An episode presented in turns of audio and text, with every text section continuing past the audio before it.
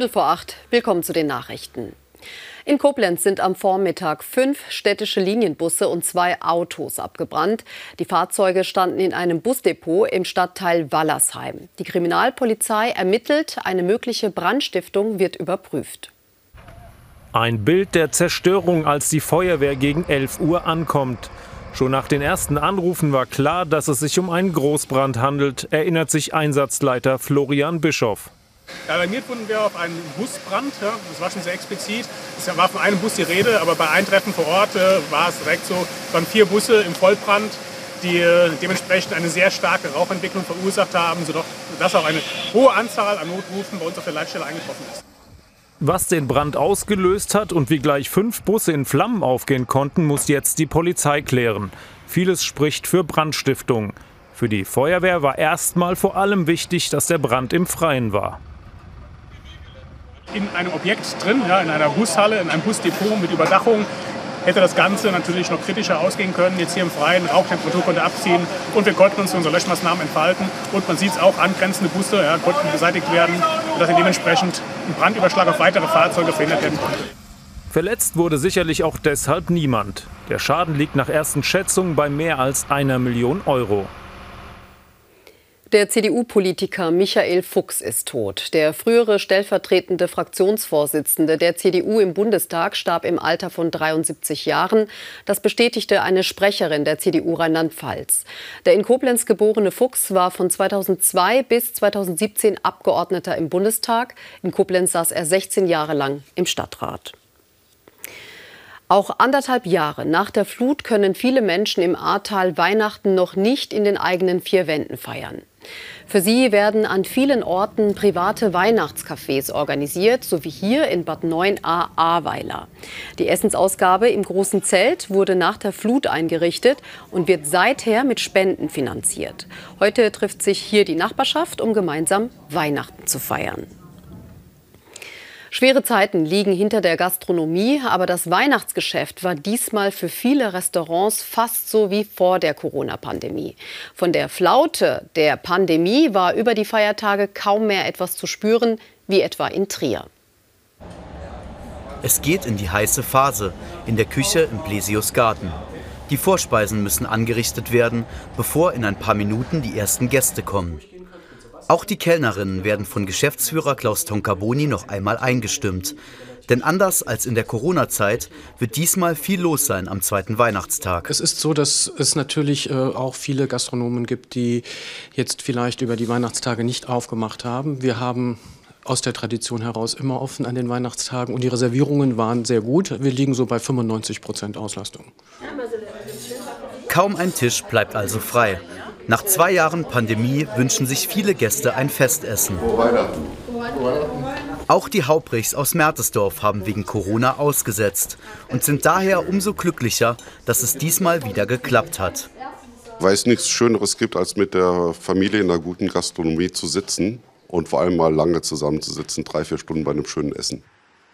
Dass viele Gäste das Weihnachtsessen vermisst haben, diesen Eindruck hat auch Gerion Haumann, der Präsident des Hotel- und Gaststättenverbandes Rheinland-Pfalz.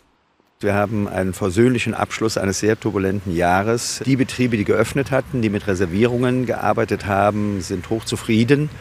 Die Betriebe, die unsicher waren, ob die Nachfrage ausreichend ist, haben geschlossen gelassen. Und insofern hoffen wir jetzt noch auf die letzten vier Tage des Jahres, dass möglichst viele Rheinland-Pfälzer noch in ihr Lieblingslokal einkehren werden. Diese vier Tage sind auch für den Blesiusgarten in Trier wichtig. Einerseits wegen der Energiekrise und der Inflation, die auch dem Restaurant zusetzen, und andererseits wegen dem kommenden Januar und Februar, in denen die Geschäfte immer etwas ruhiger laufen. Ein doppelt wichtiger Spieltag heute für die Eulen Ludwigshafen.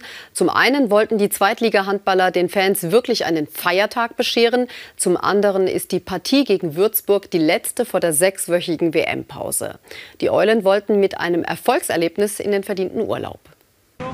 Ruhige Weihnacht gibt's kaum für Cheftrainer Michel Abt. Gestern Training, heute Punktspiel und da geht's wenig besinnlich zu. Tatsächlich bin ich verrückt genug, dass ich das schön finde. Also ähm, ich habe das genossen, dass wir gestern dann auch in der Halle standen. Ähm, und mir macht es unglaublich Spaß. Und dann ist mir auch in dem Moment egal, ob Weihnachten ist. Ja.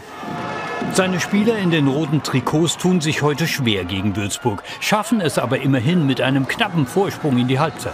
Für Spannung ist also gesorgt bei den Fans nach den eher ruhigen Familientagen. Dann freut man sich am zweiten Weihnachtsfeiertag etwas anderes zu sehen und in die Halle gehen zu können und noch ein schönes Handballspiel zu schauen. Zweite Halbzeit. Die Führung wechselt ständig. Die Eulen begeistern vor allem mit ihrem Kampfgeist, sichern erst in den allerletzten Minuten den 35 zu 32 Sieg gegen den Tabellenletzten aus Würzburg. So kann auch der Coach beruhigt ins neue Jahr blicken. Ich nehme mir vor, auch ein bisschen mehr äh, Freiheiten zu haben, auch mal selber auf mich zu gucken, mal wieder eine halbe Stunde nicht an Handball zu denken. Und dann hoffe ich natürlich für die Eulen, dass wir ähm, maximal erfolgreich sind im neuen Jahr. Die Eulen klettern auf Rang 3 und dürfen feiern. Garantiert ausgelassen statt besinnlich. Ja, wenige Tage noch, dann endet dieses Jahr. In unserem Jahresrückblick schauen wir auf die vergangenen Monate und auf die Nachrichten, die die Menschen bewegt haben. Heute sind die Monate März und April an der Reihe. Auf den großen Schreck folgen im Frühjahr große Solidaritätsbekundungen. Wir sind nicht gegen Russland, sondern gegen die äh, Regierung von Putin. Große Diskussionen über Waffenlieferungen. Mein Pazifismus ist in Gefahr. Also ich bin zerrissen. Große Herausforderungen rund um die Energieversorgung. Die Preise, die wir mal gesehen haben, da können wir uns sicherlich auf längere Zeit von verabschieden. Und große Sorgen um die Sicherheit. Dass jetzt so nah an einen rankommt, ähm, macht einem dann schon Sorgen. Ich kann ja mit Raketen hierher äh, schießen.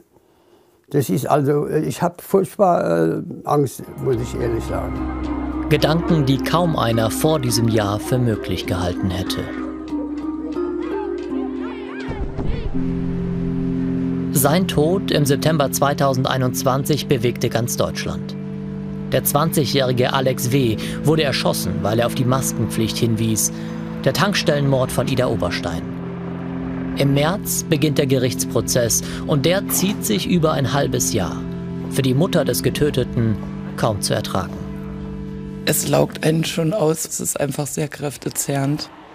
Ihr Leben hat der verhängnisvolle Tag an der Tankstelle für immer verändert. Mario N. will Bier kaufen. Er weigert sich, eine Maske zu tragen. Nach einem Streit mit Alex W. kehrt er zurück und schießt dem Kassierer in den Kopf. Das Urteil fällt im September. Der 50-Jährige muss wegen Mordes lebenslang in Haft. Für Michaela R. kein wirklicher Trost. Ihr einziges Kind, Alex, hat sie verloren. Ganz ehrlich, 15 Jahre für ein Menschenleben. Egal wie das Urteil ausgegangen wäre, es hätte ja nichts daran geändert, was passiert ist und welcher Mensch verloren gegangen ist. Es bringt ja nie wieder mein Kind zurück.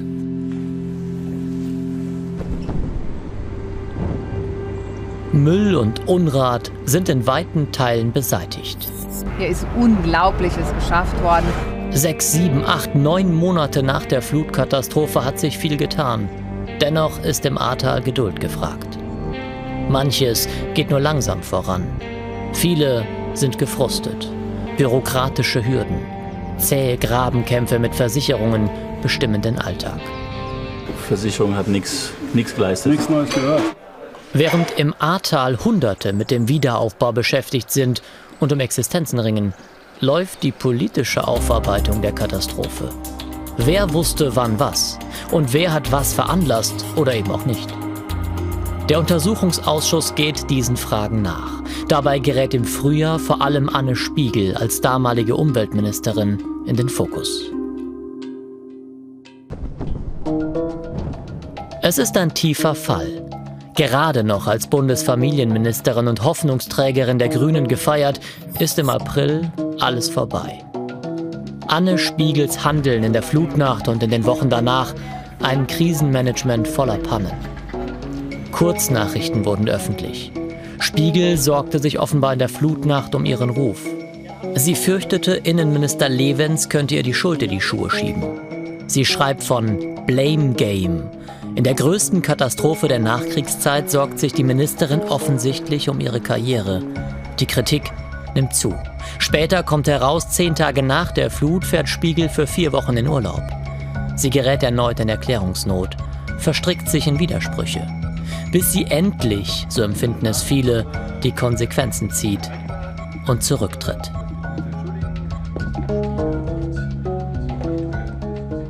Und ich bitte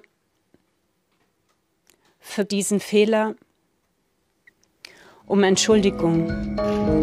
Die Arbeit des Untersuchungsausschusses zur Flutnacht geht unterdessen weiter. Im Frühjahr ahnt noch kaum einer, dass auch der Innenminister Monate später gehen muss. Ermittler in Rheinland-Pfalz haben eine rechtsterroristische Gruppe zerschlagen. Über Chats im Kurznachrichtendienst Telegram soll sie laut Generalstaatsanwaltschaft Koblenz Sprengstoffanschläge und die Entführung von Bundesgesundheitsminister Lauterbach geplant haben. Eine Nachricht, die viele in Rheinland-Pfalz schockiert. Hier in Neustadt an der Weinstraße plante Thomas O. offenbar zahlreiche Verbrechen. Er gilt als einer der Köpfe der sogenannten Vereinten Patrioten. Er war halt derjenige, der gesagt hat, nee, er lässt sich nicht impfen. Aber so jetzt äh, radikalisiert habe ich da jetzt gar nichts gemerkt. Durch Chatnachrichten stoßen Ermittler auf die Pläne des 55-Jährigen. Dort heißt es, die Corona-Maßnahmen seien schlimmer als Faschismus. Die Pandemie eine Kriegserklärung. Daher brauche es aufrechte Männer, die sich wehren, ehemalige Soldaten wie ihn. Auf Vernetzungstreffen, auch in der Nähe von Koblenz, vor allem aber digital, trifft O Gleichgesinnte. Hier entstehen Pläne für tödliche Gifte, zum Sturm auf Berlin und zu Morden an Politikern. Die Ermittler kommen all dem zuvor, nehmen Thomas O. auf diesem Parkplatz in Neustadt fest, als er versucht, Waffen zu kaufen. Nun muss sich Thomas O. vor Gericht verantworten. Morgen geht's weiter mit unserem Jahresrückblick. Und damit sind wir im Hier und Jetzt und beim Wetter. Carsten Schwanke hat die Aussichten. Ich begrüße Sie zu den Wetteraussichten für Rheinland-Pfalz und wir werfen direkt einen Blick auf die Wetterentwicklung für die letzten Tage dieses Jahres. Und was wir da sehen, sieht definitiv nicht winterlich aus. Die Temperaturen werden weiter ansteigen und der Jahreswechsel wird wahrscheinlich außergewöhnlich mild ausfallen. Und wir erwarten Höchsttemperaturen im Bereich von rund 15 bis 16 Grad. Und das Wetter bei diesen Temperaturen im Winter, es geht wechselhaft weiter. Morgen ein Tag, der vorübergehend mal trocken sein wird. Aber ab Mittwoch erreichen uns vom Atlantik wieder dickere Wolken, die etwas Regen bringen. Und auch in den Tagen danach, Donnerstag, Freitag und in Richtung Jahreswechsel wird es immer wieder neue Regenfälle geben. Übrigens Regen heute Nacht, vor allem jetzt in den nächsten Stunden. In der ersten Nachthälfte kann es in der Pfalz noch letzte Regenschauer geben. In der zweiten Nachthälfte ist es dann schon trocken. Die Temperaturen gehen zurück auf 1 bis 4 Grad plus, was durchaus zeigt, dass die Luftmasse, die jetzt zu uns kommt, nach diesem Regen etwas kühler ist. Morgen trockener Start. Am Vormittag ist es meistens bewölkt. Am Nachmittag gibt es aber größere Chancen auf ein paar Wolkenlücken und entsprechend auf ein paar Sonnenstrahlen. Die Temperaturen klettern morgen auf nur 4 bis 9 Grad. In den nächsten Tagen wird es wieder wärmer, sehen wir gleich. Der Wind weht dazu aus südwestlichen Richtungen mit Stärke 3 bis 4. So, jetzt die weiteren Aussichten. Zweistellige Höchsttemperaturen und wechselhaftes Wetter. Am Mittwoch vor allem im Norden etwas Regen. Am Donnerstag und am Freitag kann es überall mal ein paar Regenschauer geben. Ich wünsche noch einen schönen Abend. Dankeschön, Carsten Schwanke. Morgen um 16 Uhr melden wir uns wieder mit Nachrichten für Rheinland-Pfalz. Hier folgt jetzt die Tagesschau. Wir wünschen Ihnen einen schönen Abend und wenn Sie feiern, ein frohes Fest.